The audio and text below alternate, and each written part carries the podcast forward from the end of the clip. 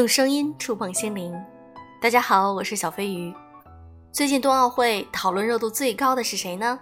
我相信大家都答对了，没错，就是谷爱凌。最近谷爱凌真的是非常非常火。那我今天呢，想和大家聊一聊，从谷爱凌说起，那人到底应不应该信命呢？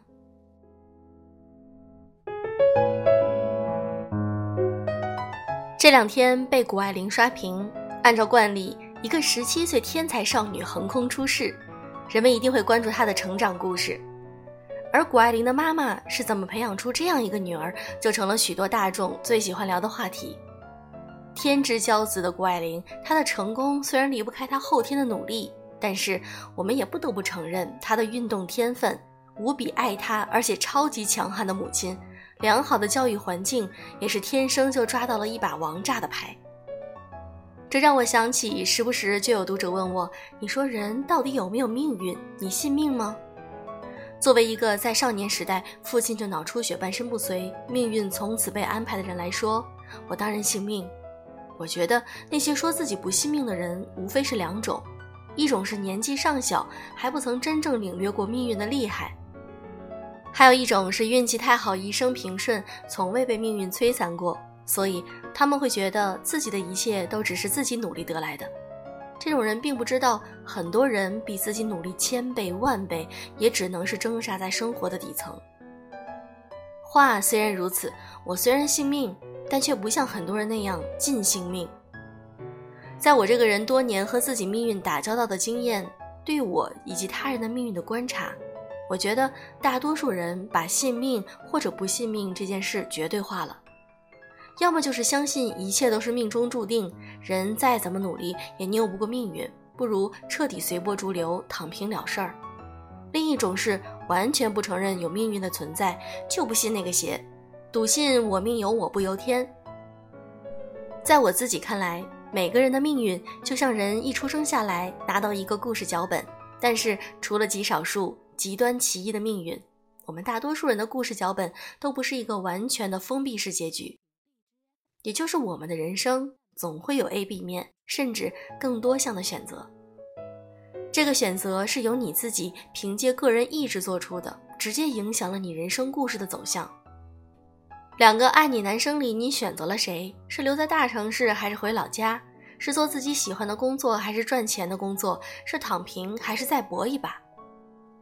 我总觉得人的命运中有一些是我们可以去努力改变的。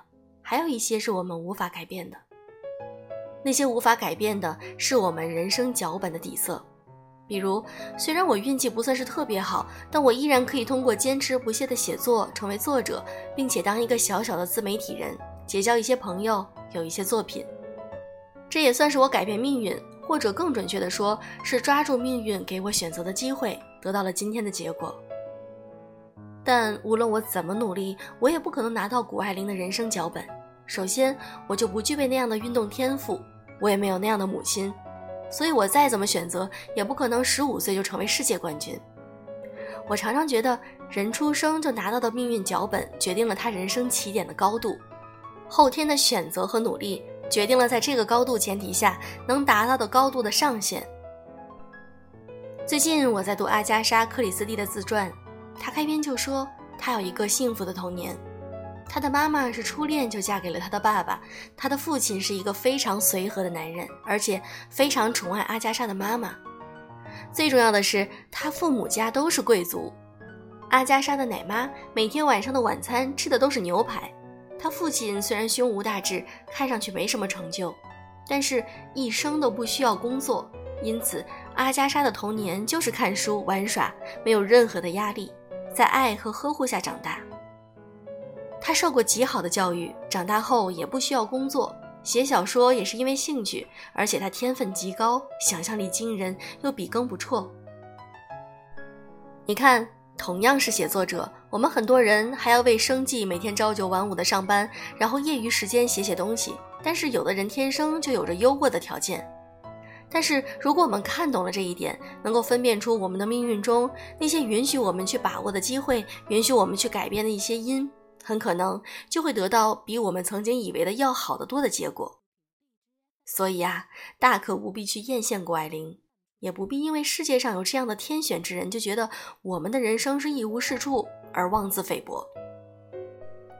我们不必去成为谷爱凌，也不必一定要让自己的孩子成为谷爱凌。身为一个普通人，你拿到的这份命运的脚本虽然不是特别差，但也许有许多艰难和痛苦，真是已经很辛苦了。在经历了生活这么多的苦难之后，你依然还能够紧紧抓住自己命运中可以把握的机会，没有放弃，你真的已经非常了不起了。孩子们也不容易，也已经很了不起了。换做谷爱凌来，未必真的就比他们做得更好了。我们就好好过我们自己的日子，就好好的专注于我们自己的生活，把握我们自己的命运，直到有一天你垂垂老矣的时候，你可以坦然的对自己说。对于我的命运，我尽力了，这样就很好了。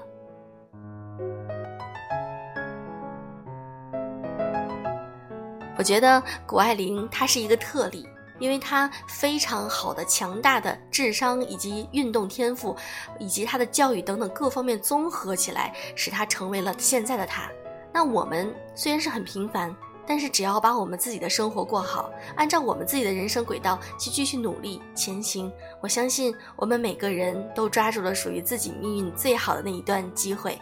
好了，今天的节目就到这里。如果你喜欢我的电台或者我的节目，请记得转发给你的朋友哦。我是小飞鱼，祝各位晚安。